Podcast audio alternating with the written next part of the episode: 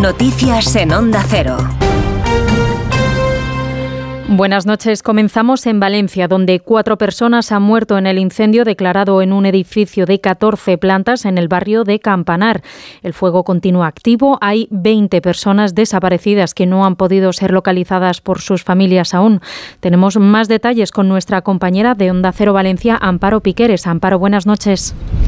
Muy buenas noches. A estas horas los bomberos y equipos de emergencias siguen trabajando sin descanso. Se ha intensificado mucho el viento con rachas que superan los 60 kilómetros por hora, lo que ha hecho que se avivara el fuego. Un fuego que se originaba a las cinco y media de la tarde, donde se vivían momentos de mucha tensión, con dos personas que quedaban atrapadas en un balcón y a las que los bomberos finalmente pudieron rescatar tras unas horas de pánico, con dos grúas entre aplausos de los vecinos concentrados en el lugar. De momento, como decíais, el parte es de, de cuatro fallecidos confirmados oficialmente y de 14 heridos, seis de ellos bomberos. Como habéis comentado, podrían haber entre 19 o 20 desaparecidos, pero de momento estas cifras siguen bailando y son datos que dan incluso los propios familiares que no encuentran a sus seres queridos. La alcaldesa de Valencia, María José Catalá, ha anunciado tres días de luto oficial en la ciudad y se ha solidarizado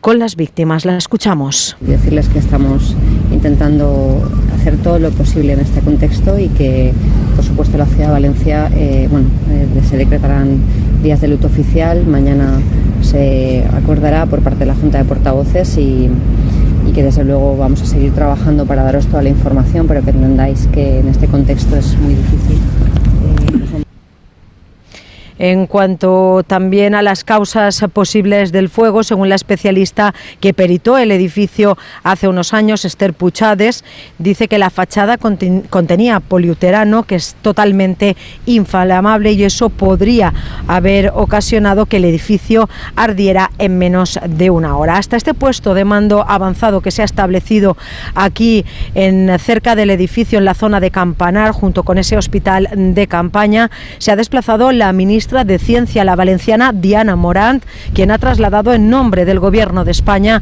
el pésame a todas las familias y se ha puesto a disposición de la Generalitat y del Ayuntamiento de Valencia.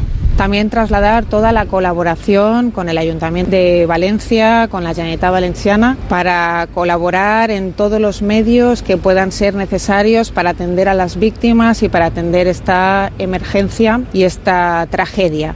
En definitiva, el Gobierno de España a disposición de ayudar a las víctimas, al Ayuntamiento y a la Generalitat en todo lo que sea posible en este momento tan duro. El presidente de la Generalitat Valenciana, Carlos Mazón, que de momento no ha hecho declaraciones sobre este suceso que ha conmocionado a la ciudad, sí que ha anunciado que mañana a partir de las siete y media va a acudir al puesto de mando avanzado, donde también ha estado hasta, hasta, hace escasos minutos, acompañado de la alcaldesa María José Catalá y también lo va a hacer del presidente de la Diputación Valenciana de Vicent Monpo. Al finalizar la reunión que va a mantener con los responsables de emergencia, realizará una comparecencia y una atención a los medios de comunicación. De momento, aquí es la última hora. Como os decía, compañeros, el fuego se ha revivado sobre todo en una zona del edificio porque las rachas de, de viento son muy intensas a estas horas de la noche. Muchas gracias, Amparo. Seguiremos informando de la situación en Campanar a lo largo de la noche. De Campanar nos vamos a Estados Unidos. Allí el módulo Odiseo ha alcanzado con éxito la superficie de la Luna tras despegar hace una semana desde Florida. Nos cuenta más detalles nuestro corresponsal en Estados Unidos, Agustín Alcalá.